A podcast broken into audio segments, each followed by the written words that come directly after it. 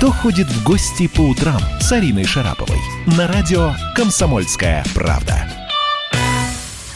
Доброе утро, мои дорогие, прекрасные радиослушатели. Какое счастье наступило лето, карантин сходит на нет.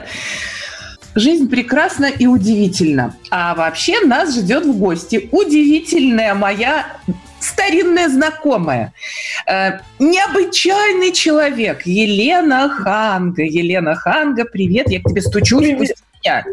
Привет, а, а я не пустила еще? А, все, пустила. Все, я уже у тебя, я тебе, у тебя дома.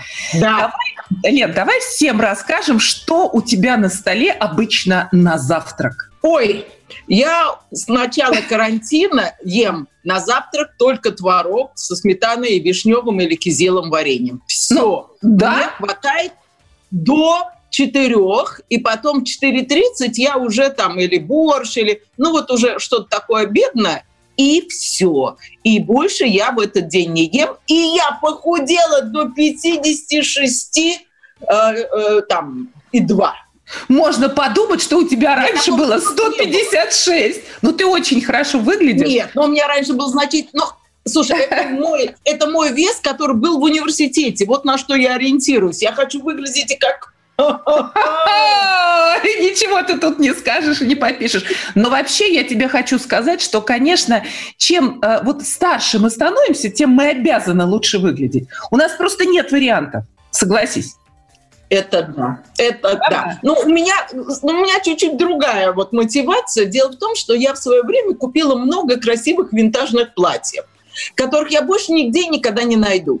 И когда я посмотрела на них, ну, перед началом самоизоляции, и поняла, да. что я никогда больше не, см- не смогу в них влезть, я себе сказала, никогда. Надо что-то делать. Перестань есть, как говорила Плесецкая, надо меньше жрать. Да, и надо все. меньше жрать. И правда. И, все, и получилось, и теперь лето, и я влезаю в свои платьишки. Между прочим, вот эту коптюлю вообще моей дочки. Вот да? у нее подворовываю. Представляешь? Лена Ханга признается в удивительных. Во-первых, она похудела, во-вторых, они, она носит вещи своей дочери.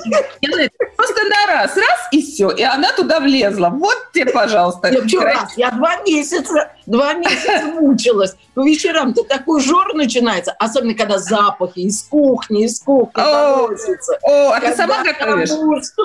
А? Ты сама готовишь? Нет. Нет, нет, я бы не смогла и готовить, и нюхать, и, и потом не есть это. Не-не, я ухожу в дальнюю часть квартиры, чтобы это вот все не слышать, и злобно смотрю сериалы.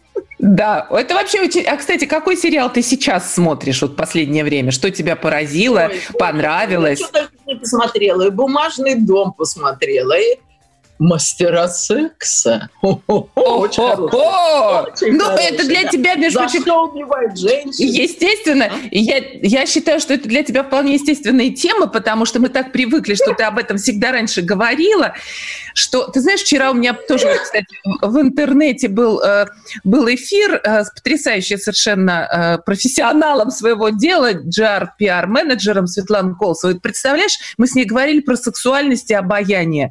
И говорили о том, может ли, допустим, лидера научить, если у него нет, сексуальности и обаянию. Вот на твой взгляд, можно ли обаянию научить? Как ты думаешь? Не, мне кажется, это или есть, или нет. Это вот это вот харизма, это то, что человек, ну, наверное, может включать и отключать, если там вспоминать Мерлин Монро, но вот так вот Фросю Бурлакову, у которой этого нету, э, нельзя. И в то же время та же самая Фрося, которая ничего не понимает, но она прошла, она при этом может быть страшненькая, но она прошла, и все. И все мужчины уже ни на какую Мэрилин не смотрят, а смотрят только на нее. Но, мне ну, кажется, вот это что? что? Это что? Сексуальность, обаяние? Это что? У Фроси Бурлаковой. Не, сексуальность и обаяние – это даже не синонимы. Ну вот, вот, вот совсем. Угу. Обаяние Через это запятую. что-то милое, сексуальность – это что-то животное. А скажи, пожалуйста, а вот как ты считаешь, вот Трамп, например, он у нас э, сексуален, обаятелен. Он у нас на любителя. Он у нас на любителя, и я не вхожу в число этих любителей, сразу предупреждаю. Ну, чтобы подожди, не ну, было никаких сомнений. Ну, на секундочку, объясни мне, пожалуйста, все-таки, ну, вот э, какие-то обаятельные... Почему? Ведь он же, за него же кто-то проголосовал, Нет, когда, наверное, слушай, есть... ну, он шикарный. Такая прическа. Шикарный мужчина. Не, нет, ну сейчас мы понимаем, что он там в возрасте, но вспомним, он там, когда был там лет 10-15, а уж там 20, это вообще он был, думаю, секс-символ для кого-то. Чё, большой, а здоровый, греха, да, богатый, да. блондин, с, э, ну, там, брутальный мужчина. Я вполне понимаю Меланию и, в общем-то... Ох, красотка! Да. А вот как Но ты она думаешь, тоже, да, не на помойке себя нашла. Да уж.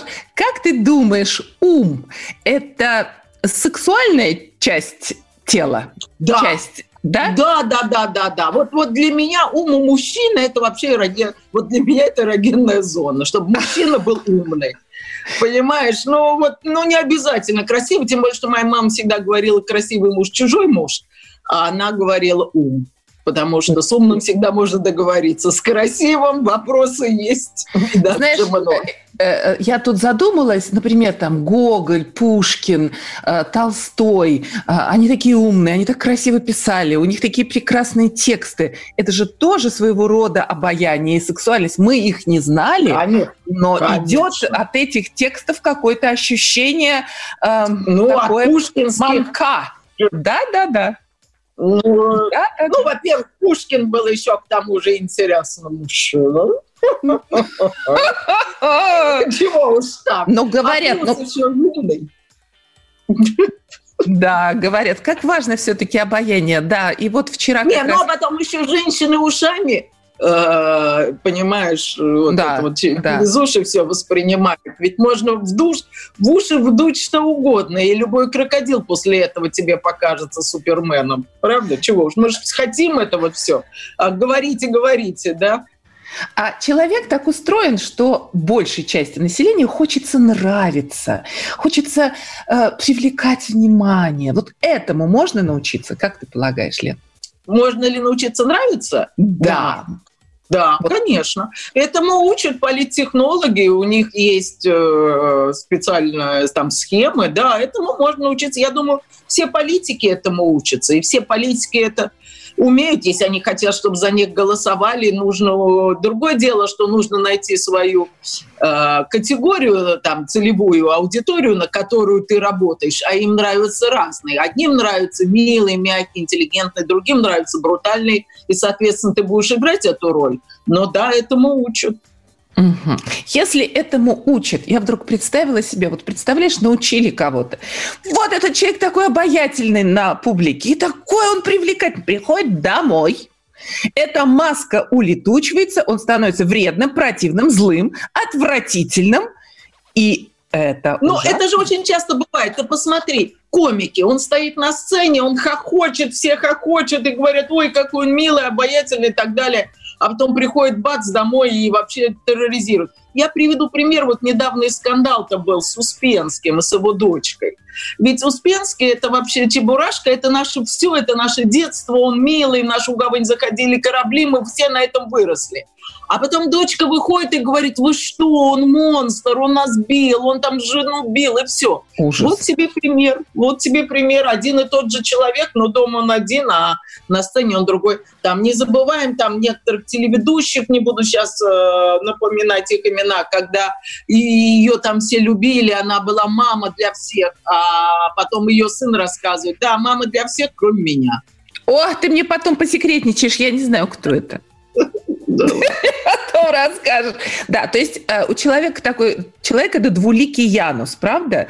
На публике одно, а уже в домашних условиях другое. В основном ну, вообще нельзя, мне кажется, путать образ, который человек создает на сцене или в кино с настоящим человеком. Это, и тому примеров очень много, просто очень. И не то, чтобы он там плохой или хороший, ну просто, ну вот он, он в образе, а потом он позволяет себе дома быть таким, э, каким ему комфортно. Но э, знаешь, как-то хочется плавно перетечь сейчас к теме сегодняшней, нашумевшей. Да уж э, плавно человек... не надо, можно сразу. Чего да, Миша Ефремов. Да, э, а да, вот говорю, мороз жалко. по коже. Ты Я понимаешь, так вот переживаю, мне так жалко. Тебе Ой. жалко Мишу. Нет, мне жалко, что такая ситуация произошла. Вот ты сейчас задала вопрос, который я сама себе задавала, когда сейчас стояла и мылась в душе. Если бы это был не Миша, а кто-то другой, как бы я реагировала бы, да? Но когда этот человек... Ну, я его лично не знаю, сразу же оговорюсь. А, но мне он симпатичен. Так же, как мне очень симпатичен был Эдвард Родзинский, которого я знаю лично. Я очень за него переживала. Не но, надо за него, у него, у него все хорошо, не надо да. их сравнивать. Я тебя умоляю. Это разные вещи. Я здоров. Фу-фу-фу. Нет, нет, да. просто говорю, что когда ты человека знаешь, это одна история. Когда да. ты не знаешь, там где что-то произошло, и ты думаешь, вот так надо прям. Да, а Лен, здесь... дорогая, мы с тобой сейчас эту тему еще обсудим а, после некоторой паузы. У нас есть возможность а, еще раз обдумать эту тему, которая такая нашумевшая нынче. А, подогреть чаю а, и вновь выйти за завтраком. А, на публику и подумать вместе со всеми, что же это такое произошло, как же человек так докатился до такой ситуации, да? Вот этот образ сексуальный, обаятельный, и вот те нати. Вот так бывает. Поэтому вместе с Еленой Хангой мы выйдем к вам, дорогие друзья, совсем скоро с чашечкой чая или кофе, ну, как сами решите. Ну, а теперь, теперь пауза на радио «Комсомольская правда». Интересная пауза. Кто ходит в гости по утрам с Ариной Шараповой? Георгий Бофт. Политолог, журналист, магистр Колумбийского университета, обладатель премии «Золотое перо России» и ведущий радио «Комсомольская правда». Авторскую программу Георгия Георгиевича «Бофт знает». Слушайте каждый четверг в 17.00 по московскому времени.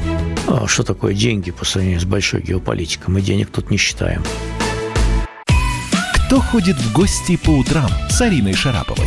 На радио «Комсомольская правда». В это утро мы завтракаем вместе с Еленой Хангой, завтракаем, пьем чай, кофе. И вот болтаем, обсуждаем сегодняшние события. Лен, ты знаешь, то, что произошло с Ефремовым, для меня, словно, знаешь, история большого обмана. Э, человек, который э, вовлек нас в свой большой мир актерский, э, создал такую, знаешь, о себе сказочную какую-то, хотя мы прекрасно знали, что он такой неравнодушный к алкоголю, да, но тем не менее, да, тебя слышно, ты, у тебя ты звучишь, Леночка, звук есть у тебя? Я не слышу тебя. Подключись, пожалуйста. Леночка, проверь, я пока свое отношение выражу к происходящему. Так вот, еще раз, это для меня история обмана, э, когда вот эти прекрасные актеры имеют ту самую вторую жизнь, о которой многие даже не подозревают. Вместе с Ефремовым я училась э, в одной школе, он э, приходил довольно часто на наш этаж, и я его видела, я его плохо знала тогда, но мы знали о том, что мы вместе учились. В общем, для меня это, конечно, драма, так же, как и для многих его коллег. Все потрясены. Что ты думаешь о том, что случилось? Ну, во-первых, это драма для семьи Сергея Захарова, которому надо выразить соболезнования. А во-вторых, мне кажется, это, конечно же, драма для семьи Ефремова, потому что ну, ну вот, ну все, ну, ну что, что тут скажешь? Я представляю, сколько раз они откручивали, это произошло в 9.30 вечера, вот они думали, а вот 9.15, а в 9.10, ну вот неужели да. не было кто-нибудь, кто бы сказал, Миш, дай, дай ключи, я тебя отвезу, или Миш, давай такси вызовем, тебя отвезут. И вот я представляю, сколько раз они откручивали и умоляли Бога, чтобы вот это вот все открутить. И мне кажется, это драма нашей страны, потому что таких Михаилов Ефремовых в стране сколько угодно. Мы вот так вот относимся к тому, что садимся за руль пьяными. А, у меня сколько знакомых в компаниях мы сидим, ну, никто не пьяный, скажем, да, вот есть бы в таком состоянии, конечно, и я бы встала бы и не пустила бы. Но сколько людей, я знаю, мы сидели вместе, выпивали, потом он садится за руль и едет, и мы ничего не говорим. Понимаешь, это для нас нормально. Мы привыкли, что это ну ничего в этом такого нету. И ну, поэтому... это дело человека, да, типа вот так решил. Ну, не, ну, ну да, но это же неправильно, ты понимаешь? Вот ты себя представь, на, вот ты в компании сидишь, и кто-то твой друг, ну, выпил. Я не хочу Я не сказать пущу. стельку. Я не пущу да ладно, ни за что. Ой, ну, ну, ну не что ты? пущу. Ну Нет, как, ну ты ты плохо меня слушай, знаешь. там, Сереж, ну, может, не надо, Сереж, ну, подумай, может, я сяду за руль, ты скажешь. Но ты не встанешь вот так, не скажешь, не пущу. Не, ну, Ну, конечно, же я родина-мать, что ли? Конечно, нет. Ну, а, во-первых, ты родина-мать. У тебя такая, э, такое прозвище, чтобы ты знал. Да? Когда мы готовили передачу, мы говорили, кого мы позовем? Мы говорим Шарапову, родину-мать. Ну, хорошо, но, может быть, руководствуясь твоим образом, который ты мне сейчас э, предложила, я бы, в общем, честно тебе скажу, никакого Мишу, Ваню, Петю, честно, не пустила бы. Я бы вызвала э, какого-нибудь там, знаешь, вот этого пьяного водителя, сказала, ну, да, да, да. алло, гараж, я заплачу, но только да. Да. Ну, Ну вот, если бы было больше в стране таких людей, то вот этого бы не произошло. И, конечно же, близкие, зная за ним о такой вот проблеме, это же, наверное, не первый раз он сел выпивший за руль. Я думаю, что это всю жизнь такая. Вот, ну вот, ну и это, в общем-то, видно, прощался. Опять же, я сейчас ни в коем случае не хочу никого ругать. Я просто говорю, что в нашей стране это большая проблема. И мы об этой проблеме узнали только потому, что это Михаил Ефремов. А таких по стране, если залезть и там э, позвонить там в полицию, узнать, по стране это в каждом регионе такое будет там э, чуть ли не каждый день. Ну вот Ну, да, это да, наша да. болезнь нашей страны. А ты слышала сообщение о том, что потребление алкоголя снизилось? При всем при том, что произошло. То есть вот кто пил, Когда оно пьет и будет пить. Я-то слышала, что наоборот. М. То есть оно все-таки выросло. Ясно. Я, видимо, не тем ухом слушала. Продажи, конечно, продажи выросли. Ну, смотри, опять же, Арин, не надо э, передергивать. Одно дело, мы пьем вино, э, красненькое или белое, да, а вечером за ужином э, с мужем или с друзьями, а другое дело, мы напиваемся в стельку. Поэтому, когда говорят, выросло потребление алкоголя, нужно разделять, какого алкоголя. Это пиво или это э, напитки, там какая-нибудь водка дешевая, которую гонят где-то там дядя Петя у себя. Понимаешь, это такие что-то вы- лукавые цифры. Знаешь, я что-то сомневаюсь, что Миш Ефремов пил дешевую водку. Я думаю, что он пил серьезные напитки дорогие. Он да. человек все-таки состоятельный. Но дело, наверное, не в этом, а просто в том, что каким-то образом сейчас надо, э, да, вот этот пример огромный должен послужить другим наукой. Вот прошу меня простить. И Ну, так еще раз бывает. я повторю, другим я не только имею в виду пьющих людей, но и членов их семьи, и друзей, которые с ними вместе, может быть, за одним столом сидят, чтобы они подстраховали, если уж человек не может сам справиться. Мгм. Согласна, согласна. Драма страшная. Я вспомнила сыночка потрясающего Никиту. Э, Ну, вообще, ну, что, собственно, все понятно. Жалко, что Да так случилось. Человек, как жалко, который... Не, и еще, большие? опять же, вот я, я ни в коем случае не снимаю ответственность пьющего, но мне кажется, еще очень много это коллективная ответственность. У нас нормально, вот э, нормально, когда там пьяный человек, он вызывает в России умиление. Да? Ему можно верить, сколько у нас шуток. Вот если не пьет, значит, ему нельзя верить. Да, у нас прямо вот целая культура построена на тем, что пьющий человек, он классный. Вот я столько выпила, вот я такой мужик, и все. Ну и что говорите, женщины тоже вот попадают в такую ситуацию. Вот если такие люди бы были, ну я не хочу сказать не рукопожатные, но если бы э, там в том же самом ресторане мы видели, что человек напился, и даже посторонний, или хозяин ресторана, он должен, мне кажется, проявить социальную ответственность и как-то постараться повлиять на ситуацию. Ну, повлиять хотя бы вызвать э, пьяного водителя. Это такая Да. услуга чудесная, как вот Да. сейчас понимаешь. Я думаю, что э, потребление такой услуги должно просто сейчас возрасти. Потому что, представляешь, сегодня отменили пропуска, график прогулок. Сегодня все изменилось в Москве. Э, Гуляй, радуйся. Сейчас будет как раз вот такие могут быть срывы у людей на радостях. Ты понимаешь, где на берегу реки.